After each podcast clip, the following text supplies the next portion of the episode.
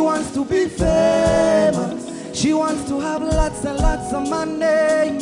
Soar above the clouds. She wanna be free, like Nelson Mandela. Stand tall like a pyramid. So so courageous.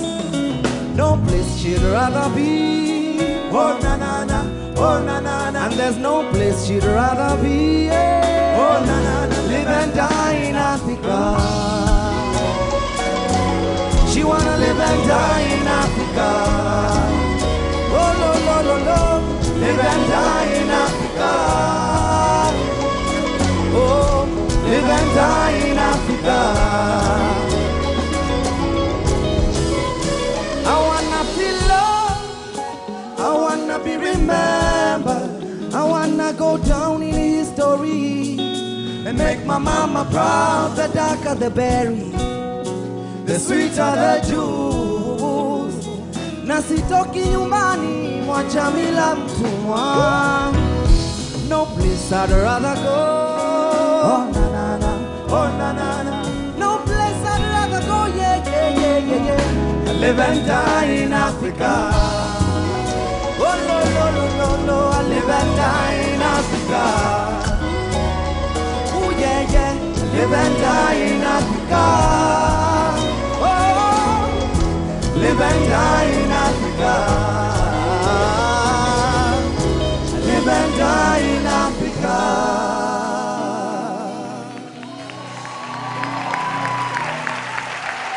Good afternoon, ladies and gentlemen. It's a pleasure and an honor to be here today. On stage is a group called Sauti Sol. We met, we have a couple of people paid in the audience to make some noise for us. Uh, the four of us met in high school 15 years ago. And at the time, we were famous for singing Boyz II Men covers because they were our biggest inspiration. And I remember in a very pervy way, in my room, I had a Mariah Carey poster and a Britney Spears poster too. And uh, I can't help but feel that times have changed because what used to be Mariah Carey in my room now, in a 15 year old boy's room, is Tiwa Savage. What used to be 50 Cent in my room, it then, to a 15 year old boy's room now, is Sauti Sol. And the role of Afrobeats in emancipating and getting over the colonial mindset of the youth cannot be ignored. Afrobeats has played the strongest role so far, if you ask me, as far as emancipating the youth is concerned. We are now the superstars of our generation for our people. We are the solution to their musical problems. And people our age are no longer looking for entertainment from America, from the West. We are their entertainment. And they're priming us above any other form of art. In 2015, President Obama came to Kenya, and we had the pleasure of being the entertainment for the state dinner that happened at House Nairobi. And as we were performing, he jumped on stage with us, and together we did a cultural dance to a song that I want to share with you guys right now. And wherever you are, if you feel the music, dance. Ladies and gentlemen, Sura Yako. nimekuchagua wewe nikupende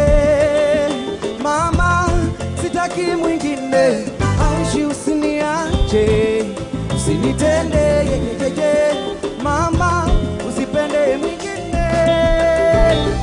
Moyo wangu ni mwepesi umenikalia chapati. Nafanya vituko kama chizi we ukupenda sitasizi.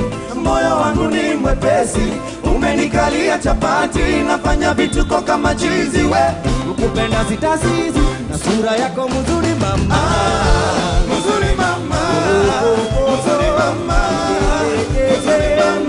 la pasamos la coma.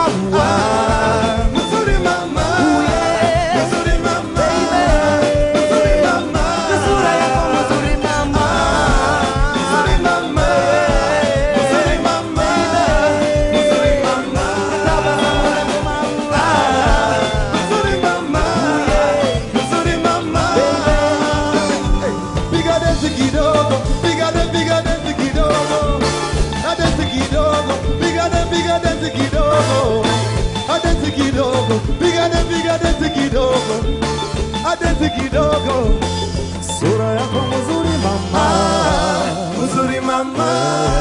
Mzuri mama. Mzuri mama. Ah, mzuri mama. Mzuri mama. Mzuri mama.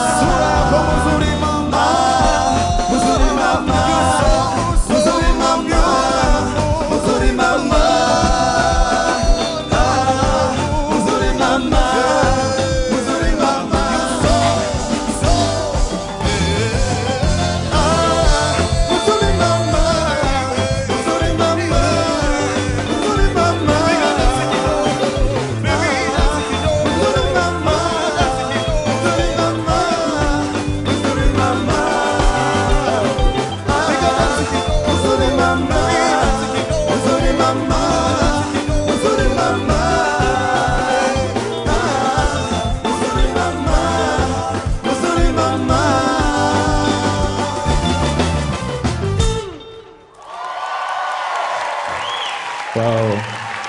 Thank you. Thank you so much. So, Afrobeat, Afrobeat. Afrobeat is a force. It's a force in the world right now. Just last year, in the last year alone, Africa had songs in the Billboard chart. One, One Dance, written by Wizkid, performed by Wizkid and Drake. Unforgettable, French Montana. For those who know or don't know, French Montana is Moroccan.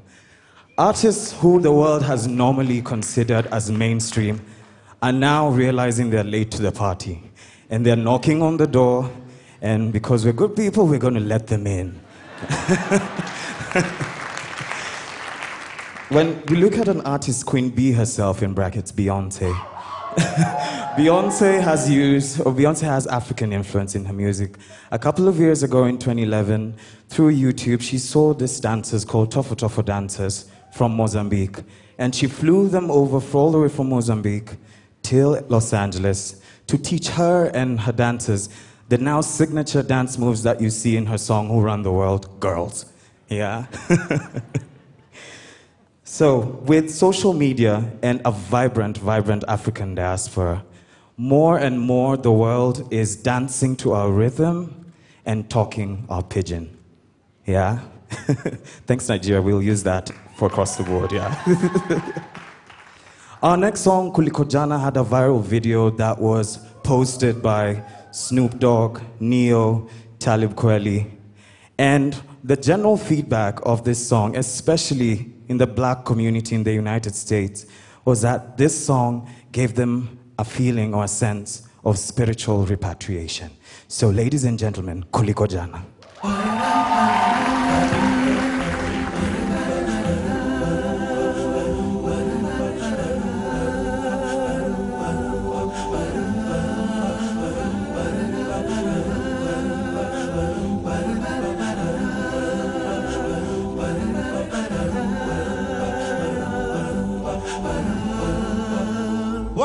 mwokozi wangu, tena ni kiongozi wangu eh.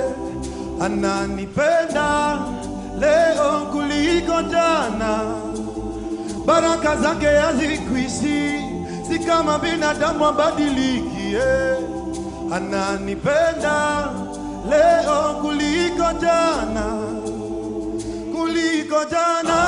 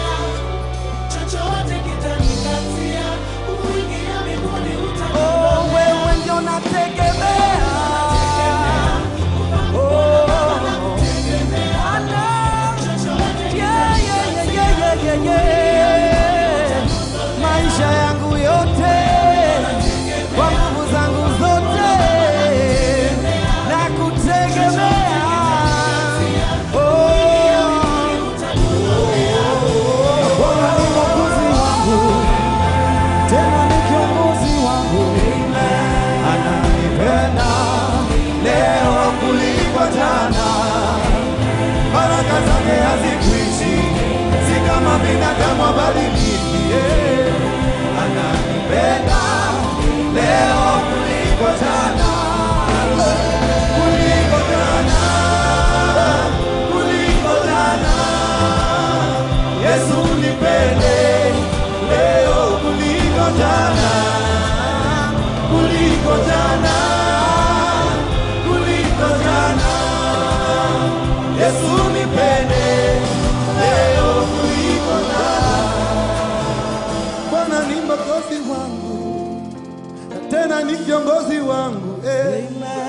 Ananipenda leo kuliko jana, baraka zake hazikwishi, si kama binadamu abadiliki. Ananipenda leo kuliko jana. Thank you very much.